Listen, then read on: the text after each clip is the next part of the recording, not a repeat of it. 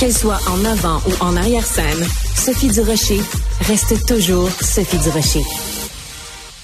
Rémi Ville... Je recommence? Coudon, on a l'impression que je commence à faire de la radio. Rémi Villemur est étudiant au doctorat en sociologie et un fin analyste des choses euh, de la vie de la cité.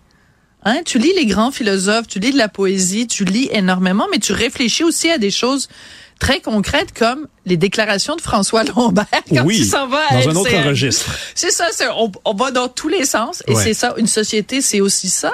Alors, euh, qu'est-ce que ça t'a inspiré quand, parce que bon, la rumeur disait François Lambert serait peut-être intéressé à la mairie de Montréal, donc il multiplie les entrevues.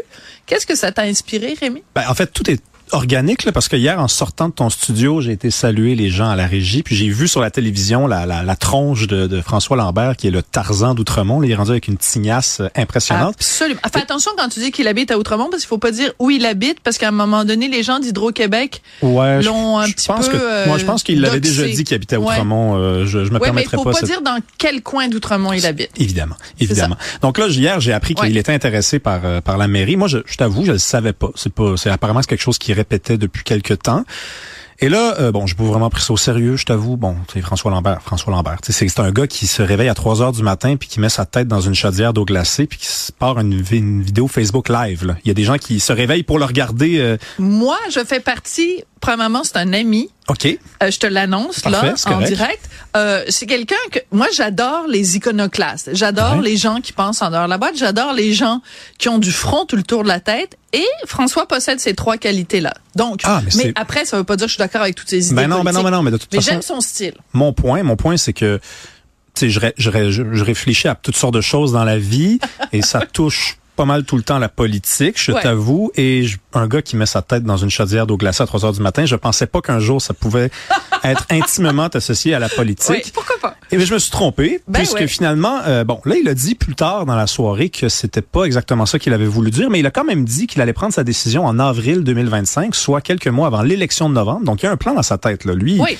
lui, c'est, c'est, c'est pas décidé qu'il se lance, mais c'est pas vrai qu'il a, qu'il a confirmé qu'il ne se présentait pas hier soir, parce qu'il y a des gens qui commençaient à dire ça, c'est pas vrai.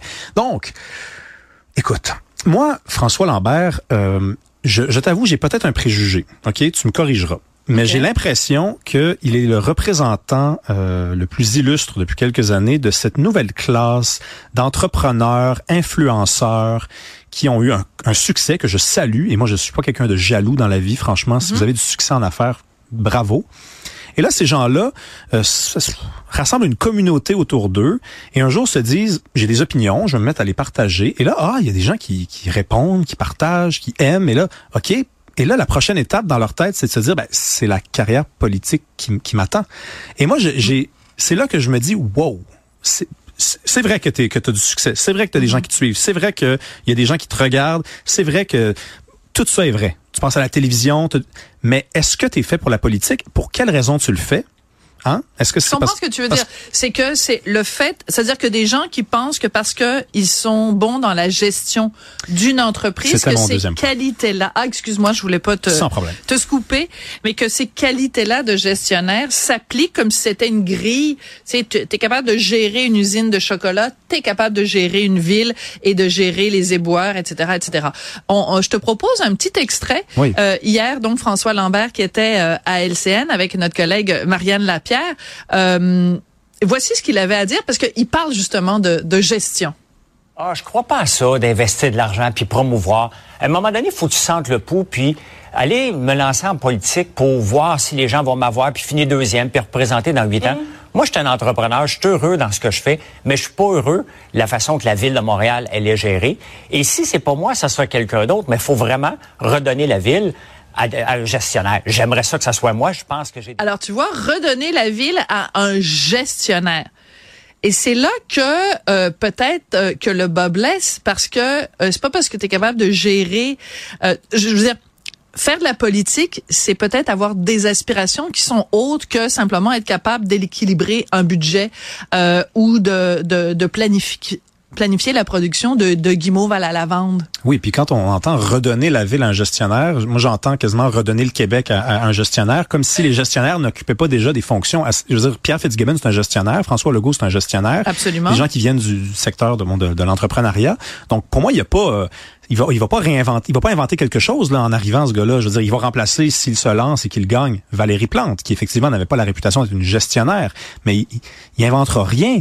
Et moi, j'ai, ça me fait peur parce que je trouve que c'est des gens qui se sont tailler une place dans notre mhm. imaginaire en se centrant autour d'eux. C'est toujours ça a été ça a été eux leur succès, c'est eux, c'était success story, c'est Ego Inc. Ouais, et, j'ai pas un problème si ça reste dans ce domaine-là, mais quand on embarque en politique, moi je je sais pas si qu'est-ce qu'il pense François Lambert de de la langue française à Montréal parce qu'un gestionnaire normalement devrait nous dire s'il est logique, ben on va laisser les gens parler la langue qu'ils veulent. Ça, il va se baser par exemple sur euh, la position du conseil du patronat ben ou de la chambre de commerce. Tout simplement. Tu sais tu peut-être trop jeune pour avoir connu ça, mais euh, Pierre Foglia, euh, quand il écrivait euh, ses chroniques dans la presse, ridiculisait tout le temps. Il disait, on est géré par des, des, des, des, présidents de chambres de commerce. Bon, ben, bon c'est un petit peu ça. Mais je vais te poser une question, mon cher Rémi. Qu'est-ce qui te fait plus peur, un gestionnaire qui se lance en politique ou un professeur de théâtre qui se lance en politique? C'est une très bonne question. C'était très bon. Pour les gens qui n'ont pas compris, je pense qu'elle parle de Justin Trudeau. Peut-être Justin Trudeau. Ouais, écoute, il y a rien qui me fait plus peur que Justin Trudeau, je t'avoue. Fait que là, tu touches à une corde sensible. Mais écoute, il y a peut-être des idées. Euh, François Lambert, moi, je veux les entendre. Je veux pas lui empêcher non plus le droit de se présenter. Puis si les, c'est ce que les Montréalais veulent, ben tant mieux.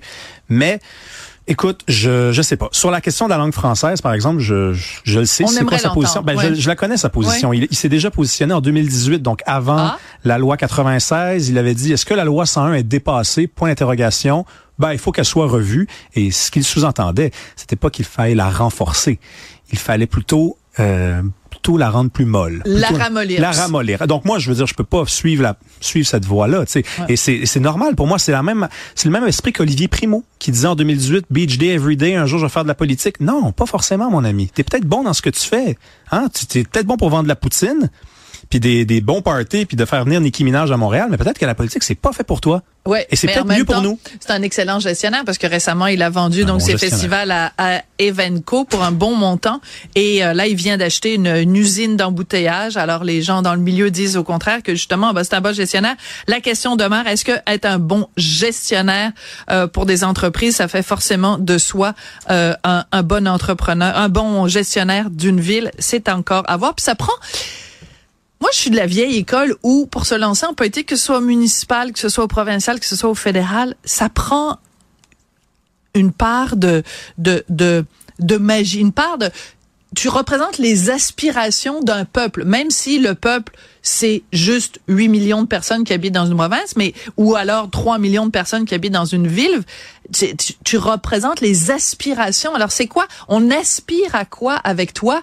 Ça reste encore à définir. Ça peut pas être juste une colonne de chiffres, une aspiration. Non, mais tu, fais, tu, tu, viens de le dire, les aspirations d'un peuple. Donc quelqu'un qui s'est qui nous s'est présenté toujours à la façon d'une personne qui me faisait l'éloge de sa propre personne. Pour moi, du jour au lendemain, ne devient pas un grand un grand solidaire.